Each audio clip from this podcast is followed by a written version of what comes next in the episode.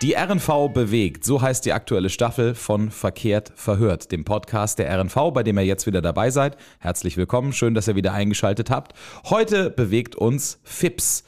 Julian hat mir zwar vorhin schon gesagt, ich soll es nicht komplett aussprechen, aber wir machen es einfach mal kurz, um allen nochmal schnell in Erinnerung zu rufen. Was ist FIPS eigentlich? Der flexible, individuelle Personenshuttle der RNV. Gibt es seit zwei Jahren jetzt mittlerweile in Mannheim. Seitdem hat sich ein bisschen was getan. Die Fahrgastzahlen sind stetig gestiegen, die Bediengebiete sind erweitert worden und auch in diesem Jahr 2023 soll noch einiges passieren. Jetzt ist es gleichzeitig auch so, die Förderung vom Bund und vom Land läuft natürlich nicht ewig. Auch da gibt es irgendwie vielleicht mal Ausblick, mit dem man sich beschäftigen sollte. Wir fragen heute, wie geht es mit FIPS weiter? Was passiert da alles noch? Was passiert da jetzt gerade? Dazu sind heute bei uns im Podcast natürlich Julian Schrögel, Referent Neue Geschäftsfelder bei der RNV. Hi Julian. Hallo. Du warst schon bei uns, als wir das FIPS-Projekt angeschoben haben, haben zum ersten Mal im Podcast drüber gesprochen. Genau. Und zusätzlich heute noch dabei ist der Philipp Schahinfahr. Philipp, du bist Angebotsplaner bei der RNV. Genau, hallo. Und wir sprechen heute über zwei Jahre FIPS und die Zukunft des Personenshuttles. Erstmal mal die Frage, vielleicht kannst du uns kurz erklären, Julian, wie hat das damals angefangen? Seit wann gibt es FIPS? Wie wurde das geplant und wie ging das los? Also letztendlich gestartet sind wir mit dem Angebot FIPS, so wie wir es heute zumindest in seiner Form her sehen, im März 2021, also jetzt vor circa zwei Jahren, hat aber schon eine Vorgeschichte. Natürlich, die Vorbereitungen, Förderantrag und hier die internen Betriebsvorbereitungen laufen schon seit Ende 2019, äh, sodass wir dann eben Anfang 2021 wirklich für den regulären Betrieb startklar waren. Und seit März 21 sind wir dann unterwegs, wie du schon gesagt hast, mit einigen Weiterentwicklungen und Veränderungen dann unterwegs in den zwei Jahren, wo wir eben dazugelernt haben individueller Personenshuttle klingt erstmal ganz cool. Das heißt, ich bin als Person irgendwo unterwegs und werde individuell an mein Ziel gebracht, wo ich hin möchte. Wie funktioniert FIPS genau? Also im Gegensatz zu dem, was wir von Bus und Bahn kennen, wo ich eben entlang einer Linie mich bewegen kann, wenn ein Fahrzeug oder wenn eben eine Fahrplanfahrt stattfindet, fährt FIPS dann, wenn ich ihn brauche und wenn ich ihn buche. Also zu der Zeit, äh, zu dem ich ihn buche und zu dem ich ihn benötige äh, und auch auf der Strecke. Also beliebig von A nach B zwischen virtuellen Haltestellen, nicht von der Haustür, aber beliebig von A nach B innerhalb der Gebiete und damit eben äh, Im Unterschied zu unserem Linienverkehr, der entlang der Linie eben fährt, äh, sondern der FIPS kommt dann, wenn ich ihn brauche und fährt mich dann auch auf der Strecke, äh, auf der ich den gebucht habe. Und damit sind die Vorteile, glaube ich, auch schon klar, nämlich dann die flexible Route, die ich nehmen muss, dass ich einzeln quasi mir das bestellen kann, wenn ich es brauche. Ähm, muss jetzt nicht unbedingt zwingend auf dem Fahrplan gucken und so. Wen wollten wir mit dem Angebot erreichen? Für wen ist FIPS von besonderem Interesse?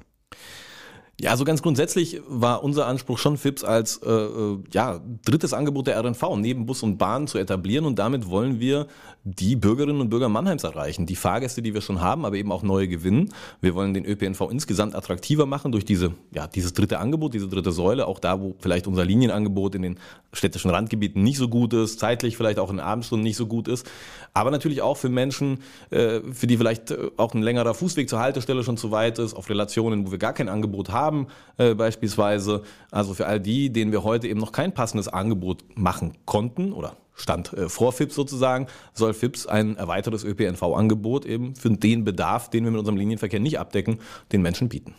Okay, jetzt sind wir heute natürlich auch so ein bisschen zusammengekommen, um mal zu gucken, wie ist es denn gelaufen? Also auch so mit Blick von außen jetzt. Wie viele Fahrgäste zum Beispiel hat FIPS befördert, seitdem es das gibt? Ja, also seit dem Start vor äh, mittlerweile fast zwei Jahren haben wir über 60.000 Fahrgäste befördert. Ich muss dazu sagen, im ersten Jahr natürlich weniger. Ähm, wir sind auch während Corona gestartet, während der Pandemie und äh, hatten deshalb eine geringe Nachfrage zum Start. Aber mittlerweile ähm, ist es hochgelaufen und seit Ende letzten Jahres sieht man das auch in den Fahrgastzahlen. Und wir haben jetzt so in Spitzenzeiten pro Woche über 1000 Fahrgäste. Können wir so ein bisschen zusammenfassen, wer FIPS letztendlich nutzt? Also ob das auch aufgegangen ist, die Strategie, die wir uns vorgenommen hatten dafür? Oder ob sich vielleicht da komplett was verändert hat mittlerweile? Ja, so im Großen und Ganzen können wir schon sehen, dass es sich in der Art und Weise verhält, äh, wie wir das gehofft hatten.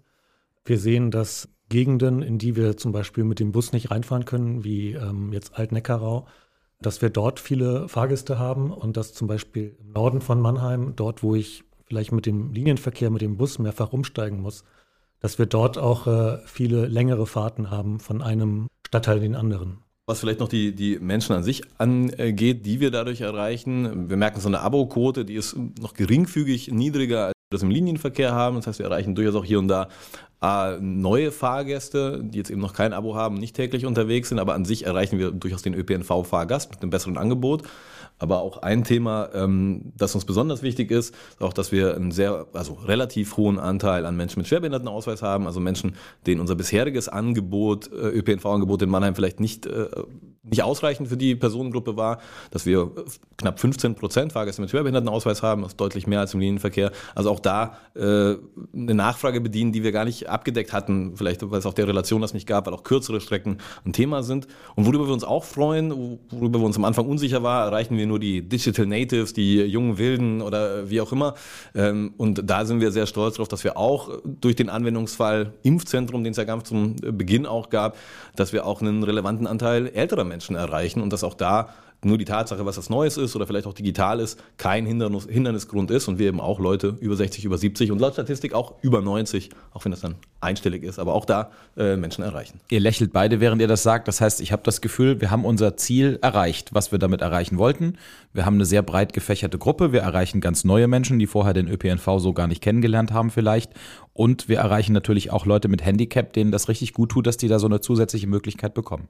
Das freut uns und darüber sind wir froh. Daher das Lächeln. Äh, ob, ob das als Zielerreichung schon, schon so ähm, ausreichend ist, weiß ich nicht. Da sind ja auch andere beteiligt. Aber ja, wir freuen uns sehr darüber, dass wir das geschafft haben und eben auch diese Zielgruppen angesprochen haben und die auch tatsächlich in das Angebot gebracht haben, die das jetzt regelmäßig nutzen, wo wir eben am Anfang nicht wussten, schaffen wir es, so ein neues und auch digitales Produkt, dann eben Menschen, für die das vielleicht nicht ganz so naheliegend ist, sich eine App zu installieren und das einfach mal auszuprobieren, die auch zu erreichen. Und da freut es uns sehr, dass wir das schaffen. Jetzt sind ja ähnlich wie unsere Straßenbahn und mittlerweile auch ein großer Teil der Busflotte die FIPS-Fahrzeuge Elektrofahrzeuge, was natürlich auch den Hintergrund hat, wir wollen umweltbewusst unterwegs sein. Kann man Zahlen zusammenfassen, wie viel CO2 in der Zeit eingespart wurde? Also es gibt Schätzungen, denn wir haben ja auch äh, Begleitforschung, die das Projekt begleiten. Das ist ja auch ein Förderprojekt. Und die Begleitforschung vom Karlsruher äh, KIT und der PTV AG, die haben ermittelt, dass ähm, wir im vergangenen Jahr sechs Tonnen CO2 eingespart haben. Und ähm, ungefähr 25 Prozent der Wege ersetzen wir wirklich äh, Fahrten mit dem Pkw. Jetzt hast du eben schon angesprochen, Alt-Neckarau, der Norden Mannheims. Es gibt doch bestimmt so Statistiken, wo man sehen kann, ah, da wird FIPS wirklich richtig hart genutzt. Also da sind wirklich sehr, sehr viele Leute unterwegs. Oder ähm, da fahren die Leute am meisten hin zu Supermärkten, zu Ärzten. Ähm, gebt uns da mal ein bisschen einen Einblick dazu. Also tatsächlich ist es so, wir haben ja zwei Bediengebiete im Süden von Mannheim und im Norden von Mannheim. Und im Norden von Mannheim ist es gar nicht so klar. Da sehen wir wirklich, dass sich die Nachfrage verteilt über das ganze Gebiet. Und das ja auch wirklich so der Anwendungsfall ist, dass wir eben so diese disperse Nachfrage haben, verteilt über alles und man eben das nicht so gut bündeln kann wie jetzt zum Beispiel im Linienverkehr, sondern die Fahrten da kreuz und quer sind. Wir sehen natürlich aber auch, ähm, dass jetzt um Supermärkte und äh, Einzelhandelseinrichtungen oft auch Häufungen auftreten. Und wir sehen es auch, dass, was uns sehr freut, an unseren Knotenpunkten im Nahverkehr, zum Beispiel Käfertalbahnhof oder äh, die Endstelle Sandhofen oder Waldhofbahnhof, dass wir dort äh, wirklich auch Hotspots haben in der Nachfrage. Und zum Beispiel ein anderer Hotspot ist ähm, Franklin, der neue Stadtteil. Da sehen wir auch, dass wir dort eine erhöhte Nachfrage haben. Äh, was uns sehr freut, weil es natürlich auch ein neuer Stadtteil ist und das neue Angebot da natürlich sehr gut reinpasst. Jetzt haben wir am Anfang auch drüber gesprochen, weiß ich noch, dass ja ähm, das Ziel auch dabei war, jetzt nicht nur ganz individuelle Fahrten anzubieten, quasi ähm, als Parallele zum Taxi, sondern durchaus auch Fahrgaststrecken äh, miteinander bündeln können. Wie ist eure Erfahrung jetzt nach der, nach der Zeit? Funktioniert das gut? Also zu gucken, oh Mensch, da zwei Straßen weiter will noch einer in die gleiche Richtung, den nehmen wir noch mit. Das funktioniert ziemlich gut mittlerweile. Man muss dazu sagen, natürlich, damit ich überhaupt bündeln kann, brauche ich ja erstmal äh, eine gewisse Nachfrage. Ich brauche Leute, die ungefähr zur gleichen Zeit in ungefähr die gleiche Richtung wollen. Das war natürlich am Anfang, als die Nachfrage geringer war, nicht so häufig, aber mittlerweile in den letzten Wochen sehen wir, dass wir so konstant Bündelungs- oder Poolingquoten, wie wir sagen, von über 20 Prozent erreichen. Und dass äh, auch dann halt gewisse Umwege dafür in Kauf genommen werden müssen. Jetzt sind wir schon dabei, quasi zu analysieren, was ist gut gelaufen, was, was kann noch verbessert werden. Was stellt ihr da in letzter Zeit so fest? Wo hakt es noch ein bisschen oder wo wollt ihr in Zukunft definitiv nochmal Hand anlegen?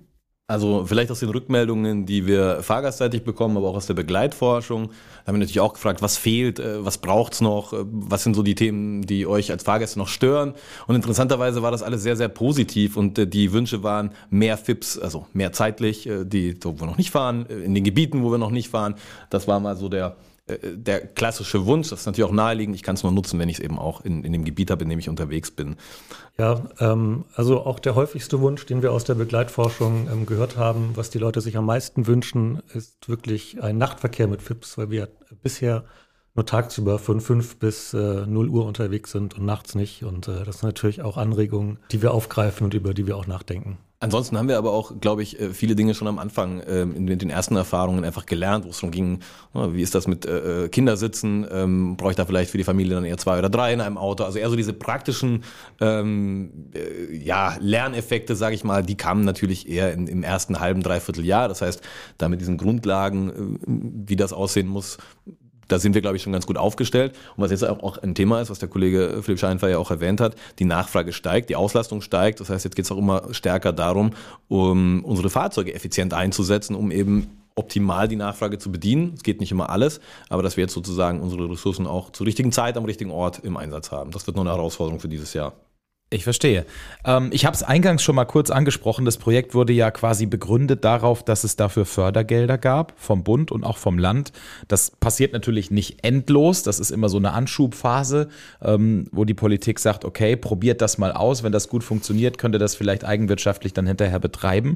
Was passiert denn, wenn jetzt diese Förderung vom Land oder vom Bund ausläuft? Gibt es dafür schon irgendwelche Zeitrahmen, bei denen wir jetzt schon sagen können, da wird es drauf rauslaufen wahrscheinlich? Genau, also die, die, das Ende der, der Förderung steht jeweils fest, dass äh, die Förderung des Bundes endet Mitte 2024, die Förderung des Landes voraussichtlich Ende 2024. Könnte sein, dass sie nochmal geringfügig verlängert wird, wenn Mittel noch verfügbar sind.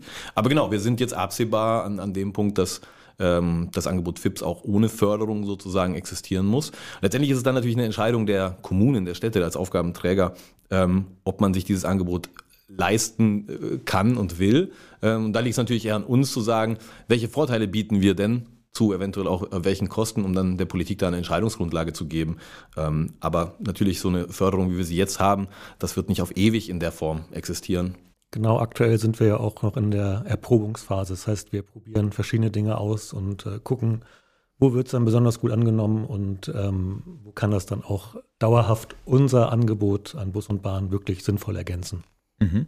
Und bisher ist ja auch noch in der Erprobungsphase nicht Schluss. Also zum Beispiel im Sommer kann es ja passieren, dass das FIPS-Angebot nochmal erweitert wird, stadtweit in Mannheim. Was habt ihr euch da vorgestellt? An was, an was wird da gerade gefeilt und geplant? Also erfreulicherweise möchte die Stadt Mannheim uns äh, auch weiterhin unterstützen und äh, aus dem Klimaschutzaktionsplan entsprechend FIPS auch ähm, eine Ausweitung finanzieren. Und dort sind wir gerade am Überlegen, welche Konzepte wir dort erproben wollen. Ähm, wir denken darüber nach, die bestehenden Gebiete zu erweitern, aber überlegen auch, wie ich bereits erwähnte, ob wir vielleicht im Nachtverkehr ein neues Angebot einführen wollen. Und das würde dann auch zum Beispiel in dem Fall das Stadtgebiet Mannheim betreffen? Gibt es da Ge Gebiete, die bis jetzt noch gar nicht erschlossen sind? Also aktuell ähm, fahren wir hauptsächlich in den Randbezirken, auch weil wir sagen, ähm, wir müssen nicht ins Stadtzentrum, da haben wir bereits ein sehr gutes ÖV-Angebot. Wir sind am Überlegen, wenn wir jetzt das nachts anbieten, ob man dann größere Gebiete auch in die Stadt reingeht, weil gerade im Nachtverkehr ähm, das übrige Angebot ja etwas ausgedünnt ist. Also da alle Nachtschwärmer können sich schon mal darauf freuen, dass es da eventuell Neuigkeiten gibt von uns, werden wir dann rechtzeitig bekannt geben. Und wir wollen auch in andere Städte ausbrechen sozusagen. Also die RNV ist ja nicht nur in Mannheim unterwegs. Wir fahren ja auch nach Heidelberg oder nach Ludwigshafen zum Beispiel. Ist geplant, FIPS auch in Heidelberg einzuführen?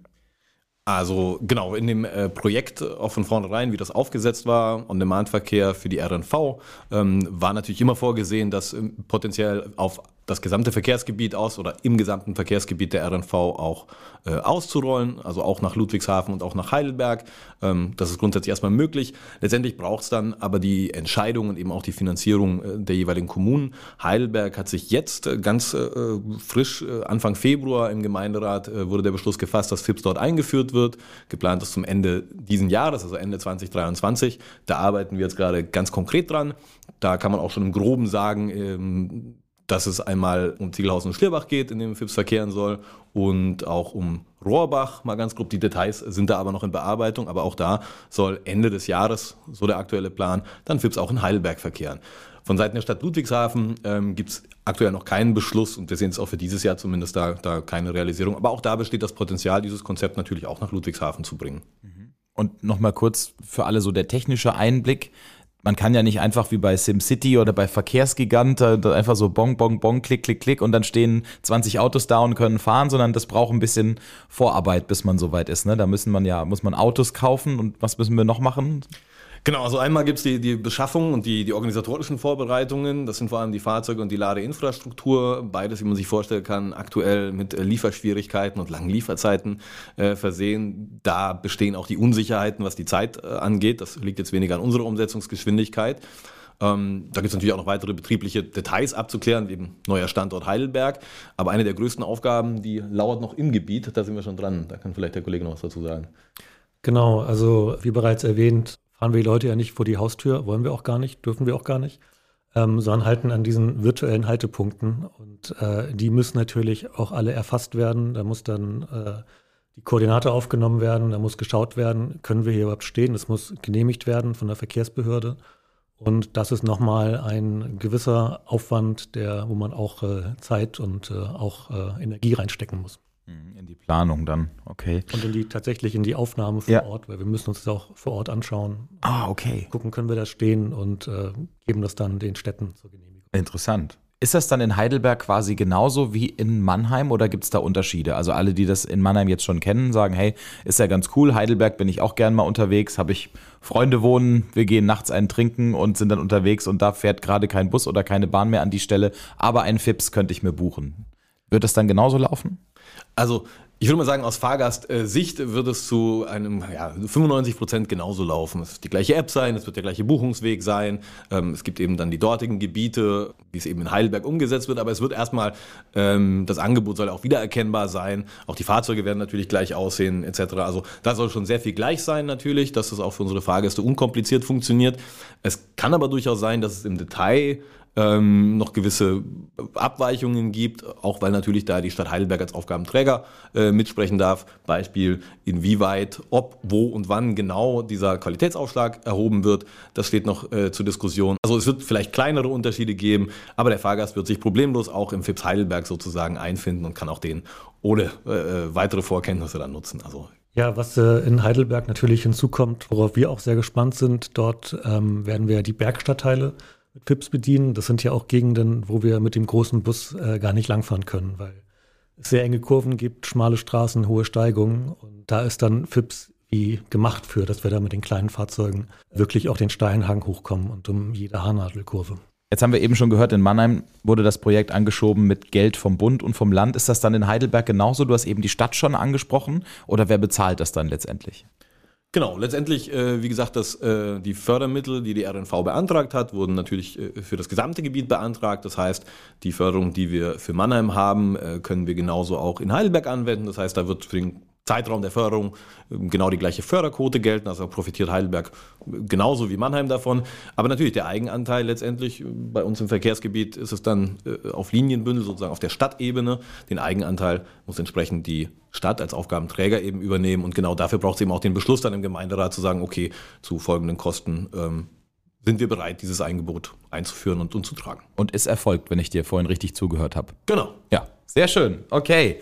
Julian, Philipp, vielen Dank, dass ihr euch kurz Zeit genommen habt für das Gespräch. Ähm, interessante Erweiterung zum bisherigen Angebot der RNV. In Mannheim schon am Start, in Heidelberg bald auch, in Ludwigshafen perspektivisch nicht ausgeschlossen und das alles auch noch mit sehr interessanten zusätzlichen Angeboten, die ihr dann bald wahrnehmen könnt.